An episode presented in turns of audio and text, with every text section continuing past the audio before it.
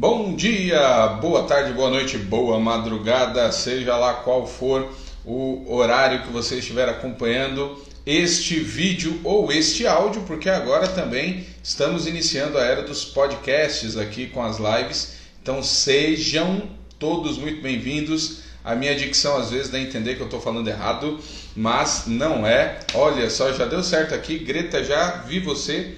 Já já a gente começa a conversa. É só mandar aí a, a visualização para participar e nós vamos começar Hoje, mais uma vez, mais uma viagem na história da música cristã no Brasil.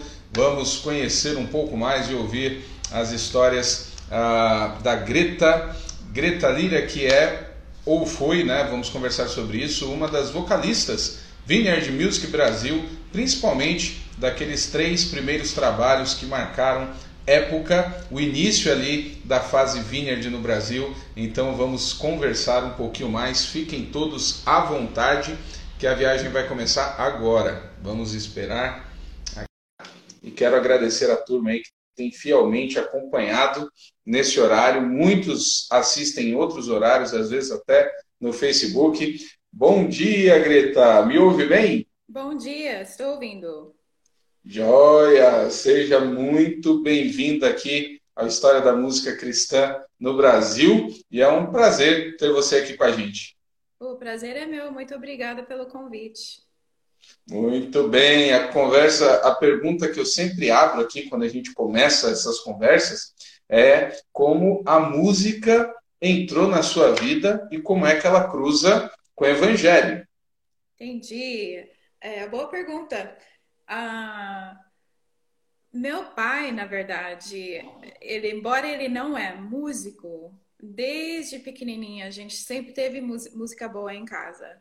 E alguma coisa assim, na convivência em casa, na escola e tudo mais, é, crescendo, foi meio embutido, né? Foi ficando, foi ficando, e eu sempre tive, desde pequenininha, meus pais se converteram é, quando eu tinha oito anos de idade.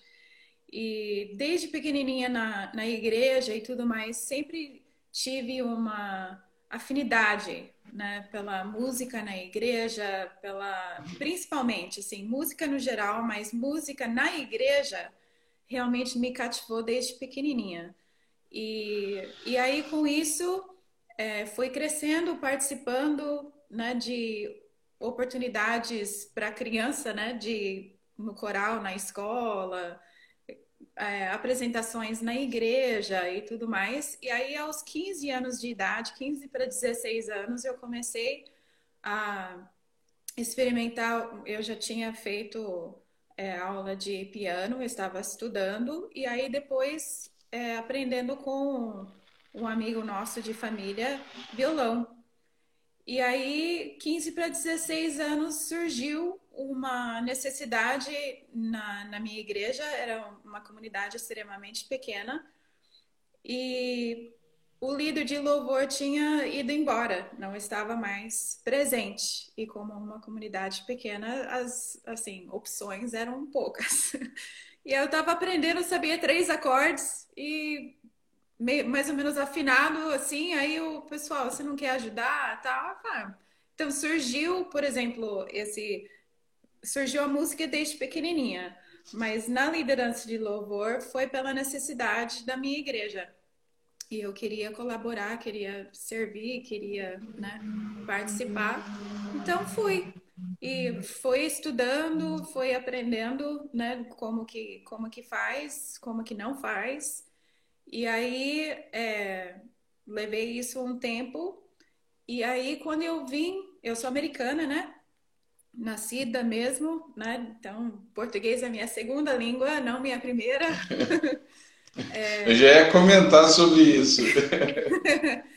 aí, com isso, é, final da escola e tudo mais, eu acabei indo para Jocum, é, Jovens como Missão, onde eu também conheci meu marido Paulo.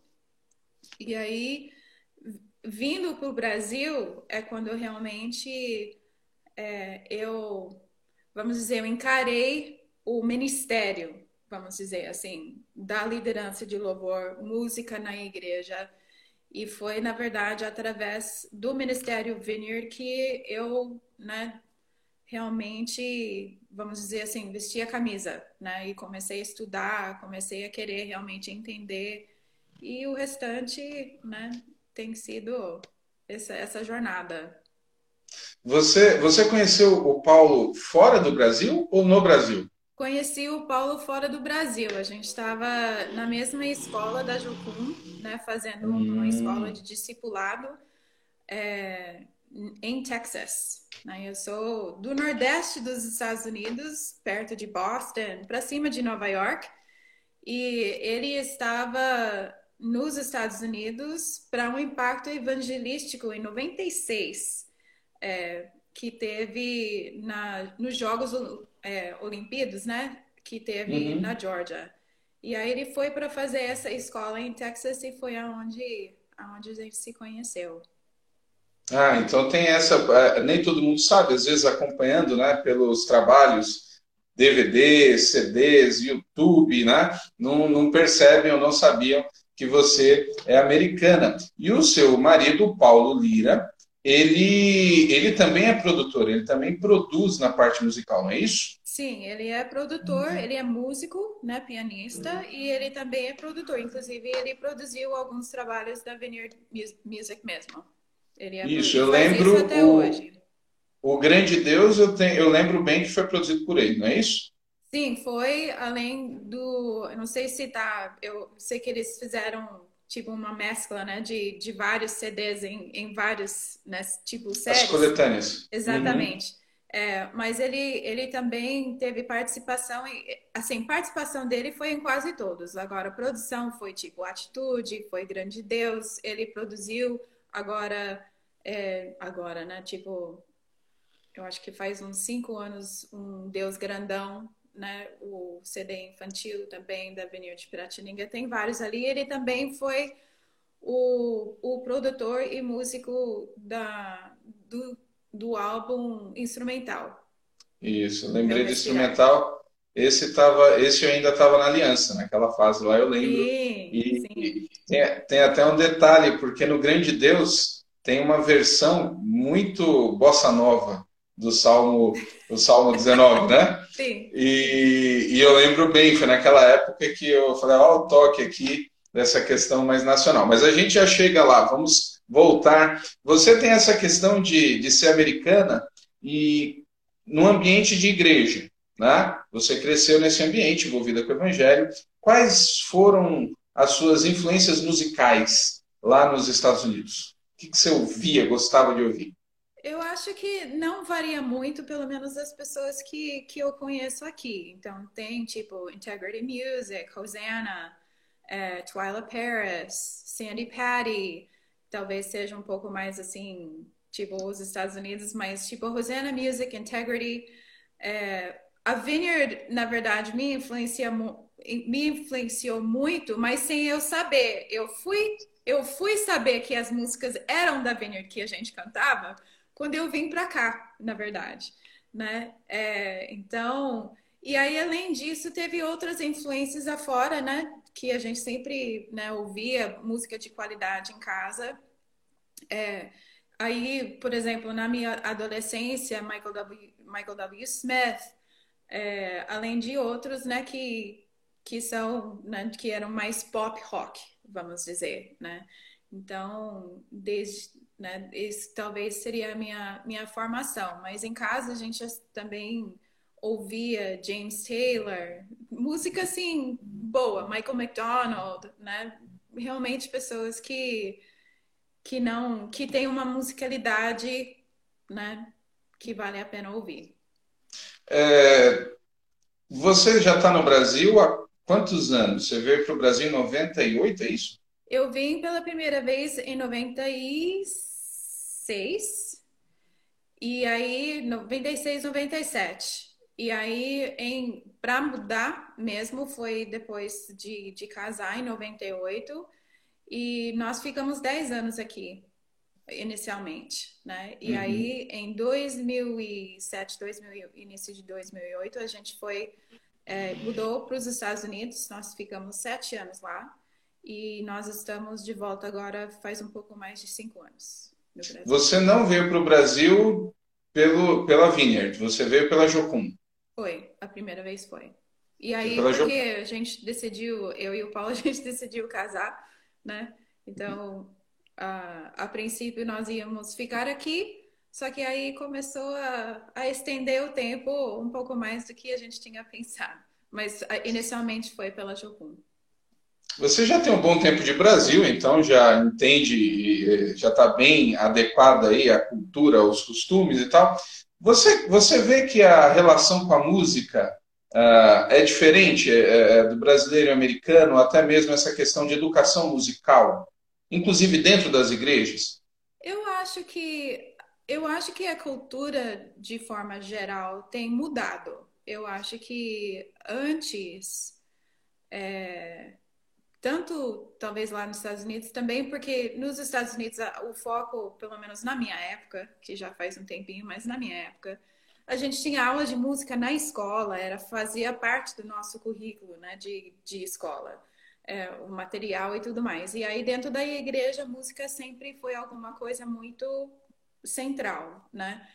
E aí aqui no Brasil, é, o que nos, né, nos últimos 20 anos, vamos dizer, que eu tenho percebido é que a formação musical hoje talvez seja um pouco diferente é, pela questão até da tecnologia, né?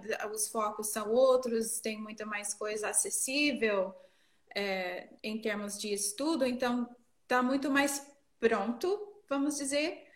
Só que é, parece que o empenho de querer, né? Tipo, estudar, de querer se envolver, de querer talvez pela, pela grande, é, vamos dizer, pontos né, de influência que a gente tem e também a vida ser um pouco mais ocupada, né? A, a questão de estudo e tudo mais talvez sofre um pouco, né? Em termos de, de compromisso, de querer, né? Tipo, não, eu vou pegar isso, eu vou realmente estudar, né? Porque tanto eu quanto meu marido, principalmente o Paulo, é, sempre ensinamos, né? Talvez essa fase da nossa vida seja a primeira que nós estamos tempo integral na igreja mesmo, então a aula fica, né, um pouco à parte. Mas com certeza, né, é aquele, você sabe, né? Tipo, se você não estuda, você não, não aprende, não é alguma coisa que uhum. acontece por osmose, né? Então, é, nós precisamos realmente nessa questão de formação investir né? Então, o investimento, eu acho que hoje, diferente da, de 20 anos atrás, né, é um pouco. Mas não, não difícil, mas eu diria assim, em termos de direção, tem várias coisas né, que as pessoas certo. estão colocando o seu tempo. Entendi. Você chega pela primeira vez no Brasil na região de São Paulo. Sim, Foi na Marília de Bauru, isso. De Bauru, interior. Ah, e aí você chega, né, você tem essa relação com a música, sempre gostou de música, você chega no Brasil, vai para a região do interior de São Paulo. Ah, como foi aí a tua questão ou adaptação com a musicalidade, com o que as pessoas ouviam no Brasil nessa época em São Paulo? Uh, tinha uma influência enorme da Integrity, por exemplo, né, 96, 97, a Integrity no Brasil fazia, principalmente em São Paulo, porque veio pela Bom Pastor, então era muito forte, mas nós tínhamos também outras coisas. Como é que foi a, a tua percepção quando você começou a ter contato com a musicalidade brasileira? Por um lado, é, pelo menos no contexto de igreja, ah, foi legal porque teve algumas músicas que eu, eu conhecia, né? Tipo, que tinham sido traduzidas e eu tava, não, pelo menos né, a, a melodia eu conhecia, né? Mesmo sem, sem poder entender, porque ao, a princípio, né, aqui no Brasil, eu aprendi a falar português aqui, né? Então, foi um processo ali muito grande. Mas, assim, para mim, pessoalmente, eu, eu sempre apreciei, né? É, culturas musicais diferentes, sabe assim? Então, ao ouvir, tipo, gosto musical, vamos dizer, né? Que, que tem muito a ver com o ramo da música, né? Eu e o Paulo, por exemplo, até dentro de casa, nós somos muito diferentes. Paulo escuta coisa que eu fico assim, isso é barulho para mim, né? Tipo, não, isso não é, né? isso não é meu, assim, a minha área mas sempre com uma apreciação né, nesse sentido. Então, desde o início, sendo bossa nova, sendo samba, chorinho, né, eu gosto muito de frevo, sabe assim, coisas diferentes aonde tipo nos faz mais rico por conhecer, entendeu? Então, é, é esse processo né, de eu conhecer, né, tipo a cultura tanto vamos dizer assim, dentro da igreja, mas até em termos de estilo, eu sempre encarei como se fosse uma riqueza de Deus mesmo, né? Tipo, se imagina Deus, né? Tipo, cantando e dançando frevo, por exemplo, ou fazendo uma bossa. Eu acho que ele tem prazer, então, por que não nós? Nesse, né? Essa variedade. Nessa variedade. O, na semana passada eu conversei com o Rogério Sarralheiro, que é vocalista de um grupo chamado Templo Soul, mais de uma linha black, e ele também era integrante da Igreja Bíblica da Paz ali nos anos 90, quando a Bíblica da Paz começou, e eles têm vários trabalhos, mas o auge da Integrity do Ronquenoli, a Bíblica da Paz fazia muitos CDs, eles fizeram Cantar e Exaltar, uh, uh, eles faziam as versões totais das músicas. E ele estava naquele período. E ele contou algo interessante, que o Ronquenoli veio com, com alguns dos músicos para cantar na Bíblica da Paz, e eles fizeram, eles faziam mesmo, e o restante da banda era brasileira, mas no final, quando eles foram conversar com alguns dos músicos, os músicos falaram, elogiaram, mas eles falaram assim: puxa, a gente queria ver um pouco do toque de vocês nas nossas músicas, né? aquela questão da, da brasilidade. E às vezes a gente fica tão, e a música americana é óbvio com a influência, uh, mas não. Alguns acabam concentrando demais, né, fazendo exatamente a mesma coisa e esquecem disso. Você tinha essa sensação? Quando... O que, que você lembra assim que de, de cara ou com o tempo você. Isso aqui eu gosto, e começou a ouvir de música brasileira? De música brasileira, é, por exemplo, João Alexandre, sabe assim? Tipo, que são, né? O Marcelino, por exemplo, sei que você conversou com ele sobre, né? Ele tem uma música no CD dele que ele toca viola. Eu não lembro agora qual que era a minha mente. Não é boa, né? Tipo, a minha memória não é, não é boa. Mas, né, tipo, raiz, né? Tipo, música raiz. Eu acho, eu acho lindo, eu acho que precisa, eu acho que até hoje, não que, não que seja ruim não que seja errado versão, não que seja errado, porque o, o a, área assim, de pop rock é realmente alguma coisa acessível, né? E no louvor e adoração é isso que é alguma coisa que é um princípio, é um valor, né? Que seja acessível. Mas ao mesmo tempo, eu acho que a gente precisa avaliar o, o custo de deixar de lado alguma coisa que, que talvez Deus mesmo, né? Tipo, quando ele criou o povo brasileiro, falou: não, essa é a voz do, do meu povo brasileiro, entendeu? Então não é para abrir mão inteiro daquilo que, né, que é a essência, que faz parte. É, e qual que é, pelo menos na minha, na minha experiência, né? Inclusive, morando nos Estados Unidos, as pessoas conhecendo que o Paulo é brasileiro, que ele gosta muito assim de estilos brasileiros. Equipes que a gente recebeu aqui no Brasil, tipo, é, tinha alguém que, que vinha sempre que gostava muito daquela música Um Dia na Presença de Deus, que é meio uma sambinha, né? Uhum. A, a, quando que a gente vai fazer? Ele poderia fazer essa música tipo louvor inteiro, ele gostava, sabe assim? Eu, nossa, a gente precisa fazer, precisa criar. Então, embora existe um lugar para pop rock, as coisas, versões, esse tipo de coisa existe mesmo. E a gente não pode, né, tipo, jogar fora, mas também não pode jogar fora o fato de que Deus criou, né, o povo ah. brasileiro com uma voz única e o mundo precisa dessa voz. Muito bacana. E vocês chegam, né, fazendo a trajetória, como eu tenho dito, às vezes o pessoal tem estão fazendo perguntas aqui Pessoal, eu dou ênfase na história e normalmente as perguntas acabam contempladas na narrativa, né? Então fiquem aí tranquilos. E aí você chega a São Paulo, interior, dali final dos anos 90, como é que inicia a sua relação com o Vineyard? No Brasil. No início, você quer dizer? Isso. Como é, como é que foi? Porque vocês vieram pela Jocum, certo? Eu vim, sim. Você veio pela Jocum. Aí vocês se casam, estão no Brasil. Como é que, como é que você, como diz o povo aqui, como é que você foi se parar lá com o pessoal do Vineyard? Em Piratininga, né? Sim. É...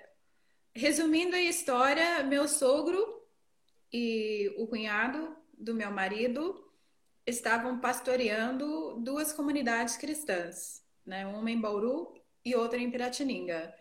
E eu e o meu marido, nós fomos para servir na comunidade de Piratininga. E aí, nesse meio tempo, é, quando meu, meu concunhado estava nos Estados Unidos, né? ele e a esposa dele, minha cunhada, conhecia é, pessoas da Vineyard, a igreja Vineyard em Atlanta, junto com meu marido, né, que estava junto e tudo mais, e ele, houve uma identificação. É, inclusive foi o Beto Tavares também que apresentou, né, tá tudo ali.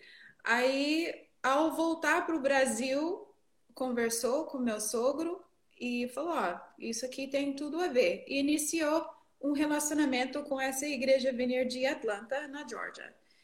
E aí, papo vai, papo vem, não sei o que, e aí no final as, as, as igrejas foram adotadas e com isso estava iniciando também esse braço né, de, de música para treinar equipes e tudo mais. A gente recebeu realmente uma, uma grande é, riqueza né, de, de treinamento, de artigos e tudo mais. E nesse tempo, eu e meu marido, nós estávamos liderando a equipe de louvor em Piratininga mesmo. Uhum. Então, com isso, a gente trabalhou junto com o Milton, né, que é o cunhado do, do Paulo. E, ah. E aí, com isso, a gente começou a estudar, começamos né, a, a caminhar com essa igreja de Atlanta e iniciou né, por, por estar liderando a equipe de louvor e tudo mais, né, ajudando na, no desenvolvimento né, de, desse relacionamento. Ah, ok. Então, assim, agora entendendo algumas ligações aqui, porque antes do Vem Esta Hora, teve um, um CD ah, chamado Sopro de Deus. Teve. Você, você não, vocês não estavam envolvidos naquele? Não. Tinha também um, algumas pessoas ligadas a uma outra igreja Vineyard, aquela época assim de comunicação, quem, né? Então tava e era extremamente as igrejas de Vineyard, Vineyard de Bauru e Piratininga foram as primeiras duas igrejas a serem adotadas aqui no Brasil. Mas tinha outras, um outro casal, é, o André e a esposa dele, que estavam também ligados a, a estavam ligados a uma outra igreja lá dos Estados Unidos. E eles junto com esse essa outra esse outro braço assim produziram o sopro de Deus. Ah, e aí okay. depois que essas igrejas aqui Vineyard de Piratininga e Bauru foram adotados aí foi meio solidificado Vineyard Music que é onde surgiu Vem Esta Hora o seu, o seu marido, o Paulo, ele já tinha experiência com gravação antes do, do Vineyard? Pouquinho, pouquinho. Sempre foi uma área muito. O Paulo vibra né, com, com isso aí. Então, sempre foi uma área que ele, que ele gosta, né? Ele gostava. Então, aqui e ali que dava para ele, né? Amigos que tinha, que tinha estúdio, ele mesmo tentando, né? Tipo, programar naquela época, assim, o seu próprio teclado, esse tipo de coisa, sempre, ele sempre fuçou.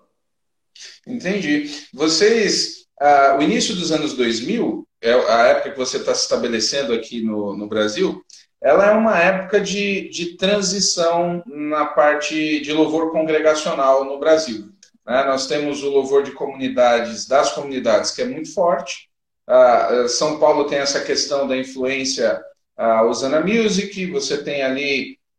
Você tem muitas coisas espalhadas. Mas no início dos anos 2000, vai marcar um, um, um ponto importante que é o surgimento a explosão do Diante do Trono. E realmente o Diante do Trono inicia ali os anos 2000 e se torna praticamente uma unanimidade interdenominacional. Todo mundo uh, canta, escuta, é uma explosão muito grande. E ali, não sei se 2001, 2002, é, surge o, o Vem Esta é Hora, na icônica figura do rapaz de braços abertos, que se tornou, se tornou assim uma marca. Uh, e no meio de tudo aquilo que está acontecendo, aparecem vocês. E eu, eu brinco que o Brasil, as igrejas, você tem assim as figuras femininas, vocais, que puxam as tendências. Então, numa boa parte da década de 90, as jovens dos grupos de louvor, eu cresci na igreja, então acompanhei bem essas trajetórias, né? As jovens cantavam muito igual a Aline Barros, por exemplo, foi uma grande influência. No meio mais pentecostal da Assembleia, você tinha lá, quando a Cassiane explode, aquele estilo de cantar da Cassiane, aí você via nos cultos as meninas cantando igual a Cassiane. A Ana Paula surge e aí começam a cantar muitas vozes parecidas. E aí surge o Vem Esta a Hora e a música vem, ah, tenha também Esse é o Meu Respirar, né, algumas canções do primeiro, e aí nós temos um novo estilo feminino de cantar. Ah, e aí você entra na história. Como é que foi esse momento? E se você foi percebendo essa influência, o estilo de cantar no jeito aí da, dos grupos de louvor. Você foi, vocês foram identificando isso, assim, essa influência também? Assim, eu, eu reconheço aquilo que você falou. Eu acho que isso é realmente isso. Eu, eu queria cantar que nem Sandy Patty, né? Que foi minha referência né? de é, na, como criança e tudo mais.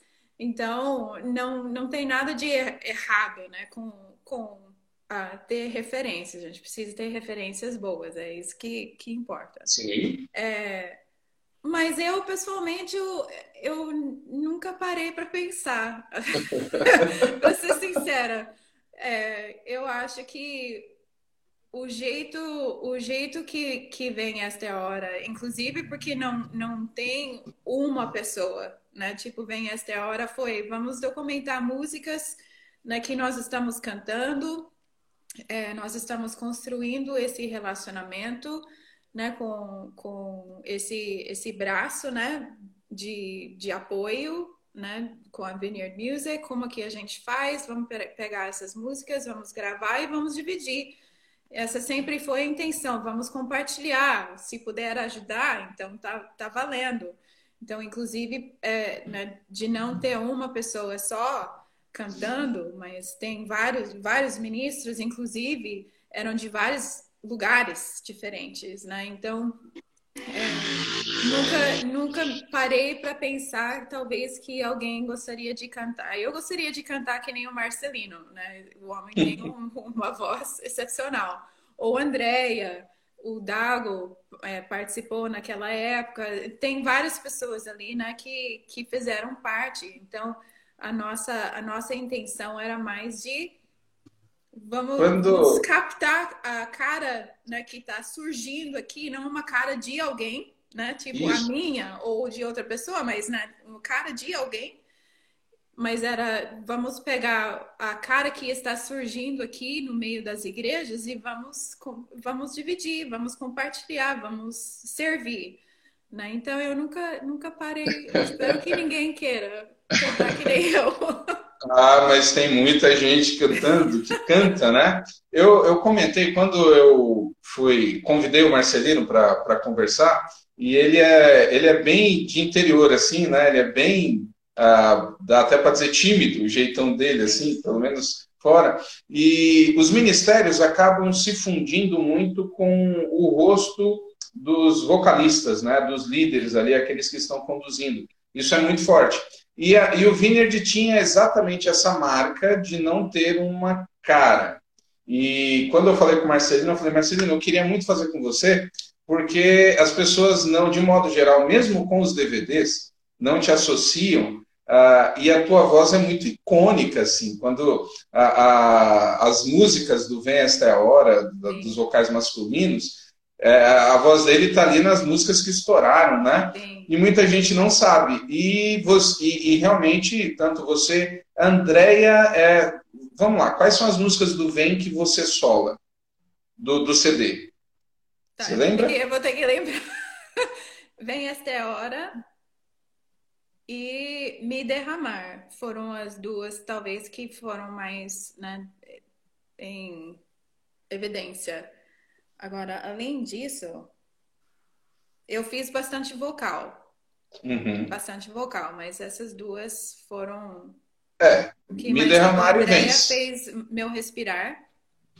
Então, eu não sei se. Eu, eu não sou músico, né? Não entendo de muitas coisas assim mais particulares, mas eu acho o estilo de vocês cantar tão parecido a vocês duas, você e Andréia. E, e, eu fico, às vezes, tinha música que eu achava que era você, era ela, às vezes dela, e nos DVDs.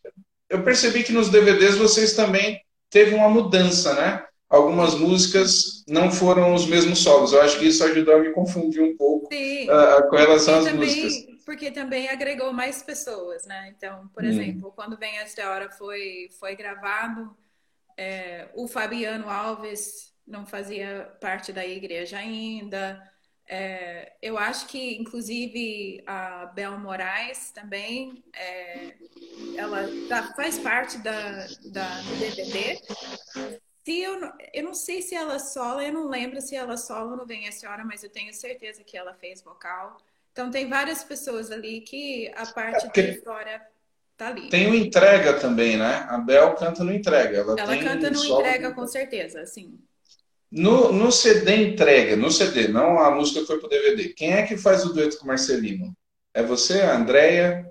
No Teu Nome é Santo? No CD, no CD. A música entrega é um dueto, não é? Deixa, eu não lembro.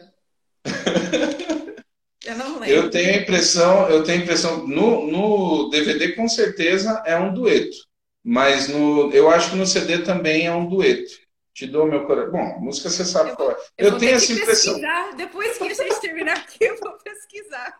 Tudo bem. É, mas você tem, voltando para a questão do Vem, de repente, até contei para o Marcelino aqui como foi a, a, a história pré-Vem ali, porque eu estava em Vencedores na época. Eu lembro que o lançamento foi chegando, foi. O lançamento foi em Bauru ou Piratininga? Do Vem? Isso, lançamento do CD. Acho que foi em, em Bauru. Foi em Bauru. E eu lembro que a fábrica não entregava, né? Sim, Atrasou. Sim. Nossa, era aquela. Era aquela tensão, não entregava, não entregava, não entregava, não entregava. E eu não sei se o, o Assir até entrou aqui, não sei se ele ainda está. Mas eu lembro bem, já vou dizer por que, que eu lembro. É, o Assir foi buscar na fábrica e, e, a fábrica tinha enrolado tanto que ele precisou pegar o CD no pino. Para quem não sabe, no pino é tudo desmontado. Então vinha lá os CDs literalmente no pino, as caixinhas, os encartes, e, e aquilo precisava ser montado, porque no sábado, olha aqui, o Assir está aqui.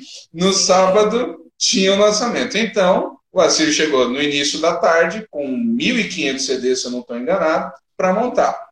E eu fui um dos que fui montar, juntamente com amigos inesquecíveis, o Lucas, o Batista, e a gente foi montar o, o, o CD para o lançamento do dia seguinte. E aí eu sempre tive um costume lá em Vencedor, eu sempre escutei, tudo que chegava eu escutava. Eu gosto muito de música e eu ficava escutando. Então não tive dúvida, estou montando 1.500 CDs, eu vou escutar o CD. E aí eu coloco, e eu lembro assim, é, é, da minha reação, porque eu fazia parte de grupo de louvor na época. Quando a, a, sequência do Vem, as quatro primeiras músicas, ela é sequência de louvor até hoje. Tem grupo de louvor que pega as quatro. Vem, reina em mim, eu te busco e me derramar. Sim. São as quatro primeiras músicas. E eu fiquei absolutamente impactado com aquilo. falei, gente, que CD é esse? Né? Período de e... louvor, né? É. Um período de louvor inteiro e fiquei chateado porque precisei mandar todos os CDs, obviamente. Não fiquei com o meu e demorou acho que mais um mês para chegar a segunda tiragem desse CD. Mas aquilo ficou na minha cabeça. E, e foi muito forte, de fato, ali, a, a felicidade até no, no, na montagem ali, não sei quem foi que escolheu as músicas, a ordem, é, é, como é que vocês escolheram, E quando eu trabalhei na Aliança, o diretor da Aliança ele falava muito: olha, repertório, montagem de música em CD é metade do caminho. É. É, tem que saber escolher. E, e é um, um acúmulo de, de felicidades aí no Vem, né, no, na montagem, e, e, entrou para a história, por isso que eu coloquei. E como eu estava dentro do ambiente de louvor, eu via muito a maneira como as, as vocalistas, as cantoras, como elas pegavam o jeito de cantar. É referência, isso aí eu não estou criticando, tá? Uhum. Deixando bem claro. E eu percebi que no meio daquela avalanche do Diante do Trono, na igreja, e também não estou criticando ou, ou, ou, falando aqui, surgiu um jeito mais suave de cantar que vem do Vineyard, né? E, e as pessoas, algumas, não ligavam. Então, como é que vocês viram essa reação aí ah, quando chegou o CD? O Marcelino falou algumas coisas, né? A impressão dele, mas eu queria saber a sua. Como é que foi esse momento? Eu acho que a primeira não sei se, se eu não responder a sua pergunta, você, você, me, você me corrige, tá? É, mas eu acho que vem esta hora, o CD em si, a, a, até a seleção de músicas e tudo mais, tem muita, tem muita conexão com aquilo que é real, se é que você me entende, assim, tipo a realidade igreja, a realidade, assim, igreja local, mas também tipo individual. É aquele negócio assim, quando você está ouvindo ouvindo músicas ou uma música e você fala, não é isso que eu queria dizer, né? Tipo, é isso que eu, eu queria cantar, é isso que eu que eu precisava expressar e alguém colocou palavras aonde talvez eu eu não poderia. E Vineyard sempre foi voltado para a igreja local para fazer aquele momento acessível a todos. Isso sempre foi alguma coisa que, que é um valor assim fundamental, um valor pilar, né? Então, vem esta hora, eu acho que foi e continua sendo até hoje uma um exemplo de todos esses elementos assim, alguma coisa acessível alguma coisa que as pessoas talvez individualmente gostariam né, de ouvir, de falar, e aí você coloca isso no contexto também mais acessível em termos de, ah, eu consigo cantar assim, eu, cons eu consigo, né, tipo, eu não preciso ser cantor profissional, né, no sentido de querer, né, fazer um monte de coisa, não sei o que, não, eu, eu vou cantar essa melodia, o que eu quero cantar é acessível para mim, é o que expressa meu coração. Eu acho que Vem Esta Hora foi no momento, assim, onde talvez muitas pessoas ao mesmo tempo queria, né? Tipo, é isso que eu quero. Essa, como você falou, a seleção, né? Aquelas primeiras quatro músicas, assim, chaves, né? Que fundamentais né, para um período de louvor, inclusive até depois em treinamento e tudo mais, a gente né, sempre falava sobre, sobre é, como montar um período de louvor utilizando essas, essas mesmas músicas que a gente fazia domingo após domingo, né, fazia parte da, da nossa realidade. Então, não sei se responde sua pergunta, mas. Responde, claro.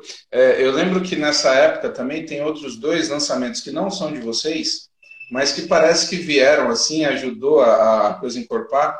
Você tem o, o, Michael Smith, que grava o Worship, uhum. grava ali em 2004, o Vermelhinho, até hoje eu acho que é o grande trabalho dele, é o melhor trabalho. Eu sou apaixonado por aquele CD.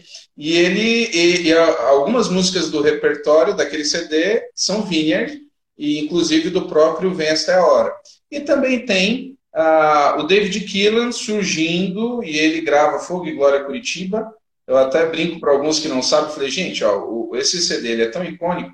Você ter uma ideia, o back vocal dele é a Nívia Soares e a Luísa Rosa. São as duas que fazem o back. E ele também canta músicas Vineyard.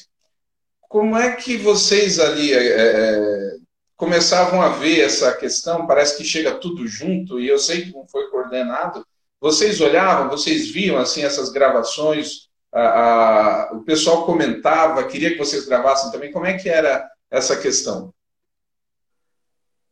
Início, eu acho que talvez assim o, o que é, chamava mais atenção é que se você tem alguma tipo a, vamos dizer a mesma, né? Tipo a mesma coisa surgindo em várias vários lugares, eu acho que é uma boa indicação que o Espírito Santo está fazendo algo.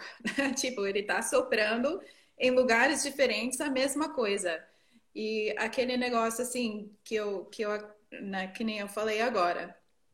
É, raiz assim de alguém que lidera louvor é que você quer ver as pessoas conectadas. Então você vai utilizar as músicas, não importa de, de qual igreja, né, que, que seja, você vai utilizar porque você quer que a sua comunidade, as pessoas que você está liderando, facilitando aquele momento de encontro, realmente conecte, conseguem conectar com Deus e uns com os outros. Não, não importa assim o movimento e nem de onde surgiu.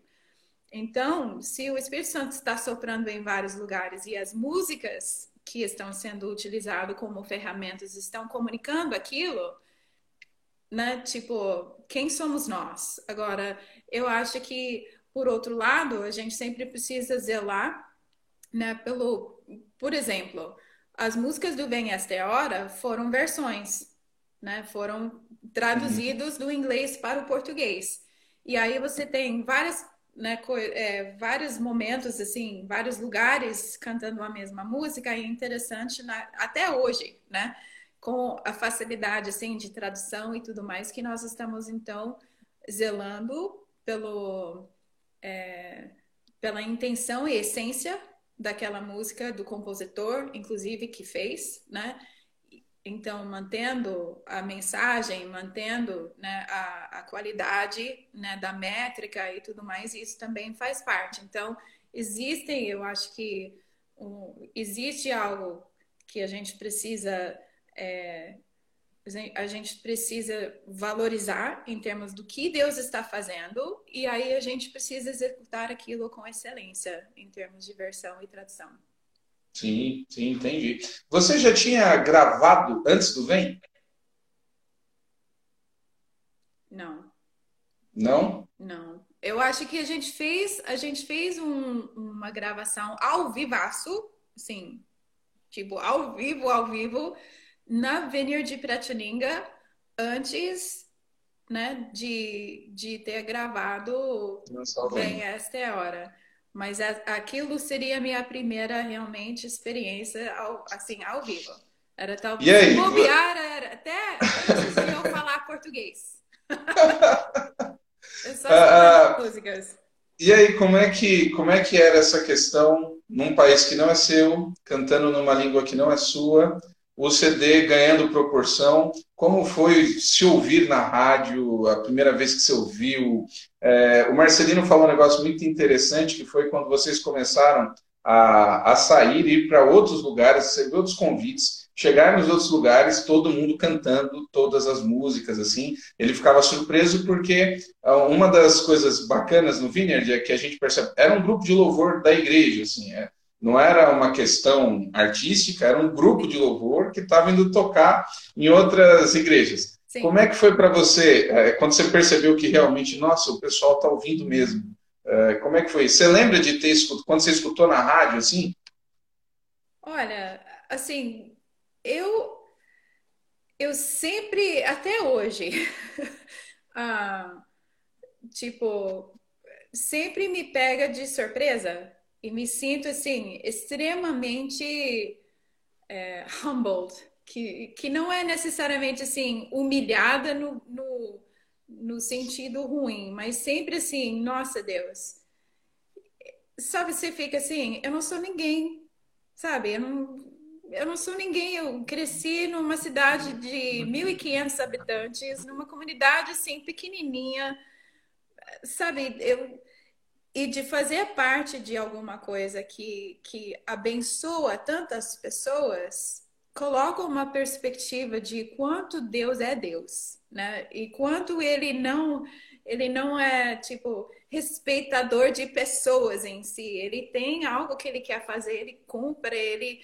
se você está disposto, ele ele quer colaborar, ele quer, sabe assim, ele quer trabalhar juntos, ele quer que a gente serve a missão dele e ele tem prazer, né, de, de caminhar junto, que é um mistério, né? Quando você parar para pensar, parece que vai explodir o cérebro, tipo, porque se realmente, se as pessoas me conhecessem, sabe assim, a resposta seria diferente, mas quando você vê que as pessoas, para mim, pessoalmente, até hoje, não existe nada igual você vê na, no rosto das pessoas uma conexão que acontece num período de louvor, onde a pessoa, tipo, pela, pela primeira vez ou pelas centenas, sabe assim? Já, faz muitos, mas é sempre como se fosse a primeira vez, experimenta a presença de Deus de uma forma nova. E há uma conexão onde você sente o prazer de Deus naquilo que está acontecendo isso não tem preço, sabe assim? Isso não tem preço. Então, seja lá quando começou Vem Esta Hora, seja hoje na minha comunidade né, atual, isso é alguma coisa que eu sempre, sempre tenho na minha frente. Deus, eu quero que as pessoas conectem com o Senhor. Então, se eu posso colaborar, se eu posso fazer parte da forma que o Senhor quiser, então, né, eu tô dentro, eu tô dentro. Pode, né, pode me usar.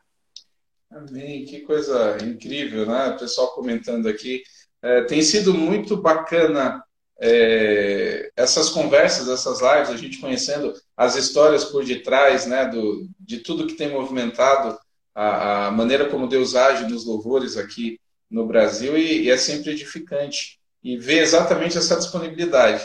Quando eu fiz com o Marcelino e conversando com algumas pessoas depois, eu disse: Gente, o pessoal do Vineyard é, é engraçado isso, porque realmente, não só vocês, muitos outros, eram grupos de louvor que Deus levantou, Sim. né? E, e foram abençoando. Ah, a gente vive numa época hoje, normalmente eu não falo tanto nas lives, viu? Eu deixo o pessoal comentar, mas é, é a questão do diálogo aqui. Ah, tem muita crítica do momento atual que a gente vive. Pessoal, muita gente com modelo só americano, fazendo as coisas muito esteticamente americanizadas, e eu não quero entrar nessa, nessa discussão, mas às vezes, pessoal, Vineyard, Vineyard Brasil não é só tradução.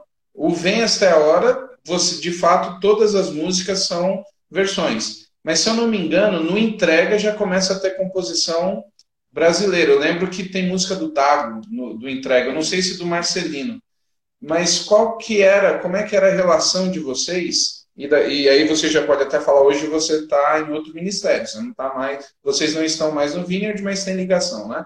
Como é que era a relação, como é que é a relação com a, a, as composições nacionais também de vocês? É, no Entrega tem três, é, Dago, eu acho que eu acho que o Marcelino e tem uma minha. E aí, mas feito em português, não foi, não foi uhum. traduzido. É, e sempre foi alguma coisa desde o início que, que nós queríamos. Assim, que, que a, porque Vineyard nasceu, Vineyard Music, né? Nasceu tanto nos Estados Unidos quanto aqui no Brasil para documentar aquilo que estava acontecendo nas igrejas. Então, as músicas que estavam sendo cantadas na igreja e tudo mais. Então, por que não dar uma expressão própria, né, para a, a cara da igreja brasileira nesse sentido. Então, desde o início foi foi encorajado, foi estimulado, foi não vamos fazer e tal. Eu acho que o, o Marcelino, obviamente, ele tem suas composições. Eu acho que alguém que marcou essa questão assim de composição né, nacional foi o, o próprio Fabiano, é, uhum. que, que fez uma. Ele, até hoje, né, tem seus próprios EPs, mas também né, tem várias músicas gravadas né, na, em álbuns da Vineyard Piratininga. O, outra pessoa que influenciou isso bastante em termos de gravações nacionais, composições, foi o Beto Tavares. Né? Então, é, tem algumas. É, né, isso sendo um valor, né, tipo, da igreja, em termos de documentar aquilo que está acontecendo na igreja, precisa ser registrado. E, de novo, se pode servir, se pode ajudar, se pode encorajar, então vamos dividir. Né? Então, é, a, a, questão de composição nacional é, é muito importante. Entendi. O, diante de um repertório tão vasto, internacional, e também com as composições, como é que era o processo de escolha das músicas para os CDs? Uh, era muita música, assim, né? Como é, como é que era? O que vocês faziam para selecionar músicas para gravar? No início, foi realmente com essa ideia de o que, que é que nós está, estamos cantando, né? Tipo, o que está vindo, é, que são músicas que, que as pessoas podem identificar, que são congregacionais, que funcionariam aqui. A outra questão é que nem toda música né, que, que vinha de fora, até, né, até hoje é alguma coisa para considerar, nem toda música, na minha opinião, tá? Na minha opinião, deveria ser traduzido, né? Que uhum. tem expressões e, e momentos e tudo mais. Então, eu acho que isso é alguma coisa para levar em consideração. Então, na seleção de músicas, a gente olhava para aquilo que estava acontecendo de uma forma macro, né, dentro das igrejas, que na época era praticamente duas, né, com outras pessoas assim chegando, outras igrejas chegando. Então a gente olhava aquilo se tinha músicas vindo de fora. Por exemplo, uma música que nós, tradu nós traduzimos em equipe aqui foi a música Fome. E Fome nos Estados Unidos e afora, né, Reino Unido e tudo, é, estourou, ficou assim, era uma música icônica assim do, né, dentro da, da Vineyard. Aqui eu não sei quantas pessoas conhecem, mas a gente tenta, a gente tentou pegar aquilo que estava nascendo aqui com aquilo que estava acontecendo lá fora, avaliava a, a, a qualidade da versão, né, que a gente poderia produzir, né, e aí fazia uma seleção, né, baseado em cima de vamos ver se dá certo. Você comentou agora, eu quando conversei com o Marcelino, eu, eu falei, eu perguntei justamente sobre fome, porque quando a Vencedores começou a trazer os CDs Vineyard Internacional, eu lembro que tinha Hungry, Hungry ao vivo, é, tinha a versão espanhola, que era o Alma Andrienta. É, aí tinha a versão. Era impressionante como realmente tinham assim várias. É e esse é, tá no, acho que é no Mais Que Paixão que ele é gravado ou é no Entrega? Eu não lembro agora. Acho, Qual dos dois? Entrega. Eu acho que é entrega. No Entrega, né? E eu realmente percebi que no Brasil a música não, não teve o destaque que tinha internacionalmente. Uh, você entende que é justamente pelo contexto do que o original traz, assim, ficou um pouco fora?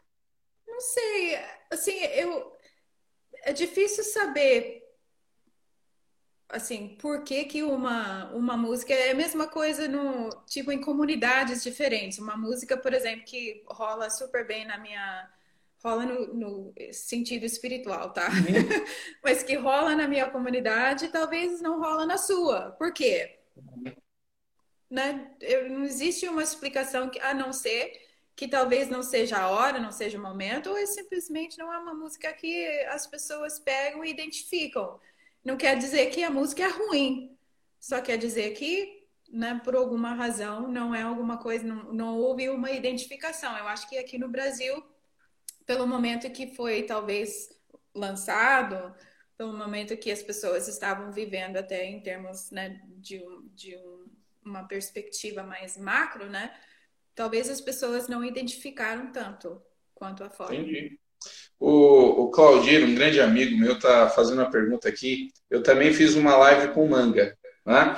E quando vocês se reúnem, e essa é uma curiosidade agora, pelo fato de você americana, é, quando vocês se reuniram para gravar, você, você tinha noção, sabia ali que o, o Manga, que estava cantando agora música congregacional, tinha sido um dos vocalistas de rock mais icônicos da música cristã do Brasil? Como é que era essa transição?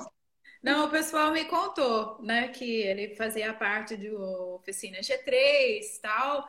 É, você conhecer, assim, ele tem um timbre, um jeito de cantar que é dele, né? Tipo, você escuta, é dele, é ele, e não tem como você, né? Ah, será que não é? Então, duvidar. Então, o pessoal tinha me contado, e aí, conhecendo o manga, né? Tipo, Aí eu entendi, realmente. Ele Tem é... ali o, o jeito, né? Muito. Ele, ele quando eu, mesmo.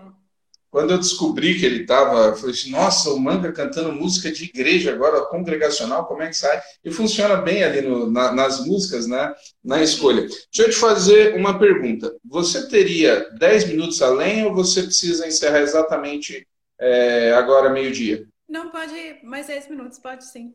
Pode ser. Então, eu vou te fazer uma pergunta, tá. você responde, aí eu encerro para finalizar essa, e a gente abre 10 minutos só para. Eu queria que você falasse desse momento novo de vocês, Ministério, inclusive, já tem gente zangado, porque a Greta não cantou, não vai cantar, como é que pode? E aí eu queria que você falasse um pouquinho disso, tá bom? Pode ser? Pode ser. Então, vamos, eu quero te fazer uma pergunta para finalizar essa live aqui. Tá. Como é que foi, é uma curiosidade minha, como é que foi a repercussão é, eu vi que eu acho que o teu marido que entrou aqui, Paulo Lira. Foi. Como é que foi a repercussão da, daquele estilo bossa nova no Grande Deus?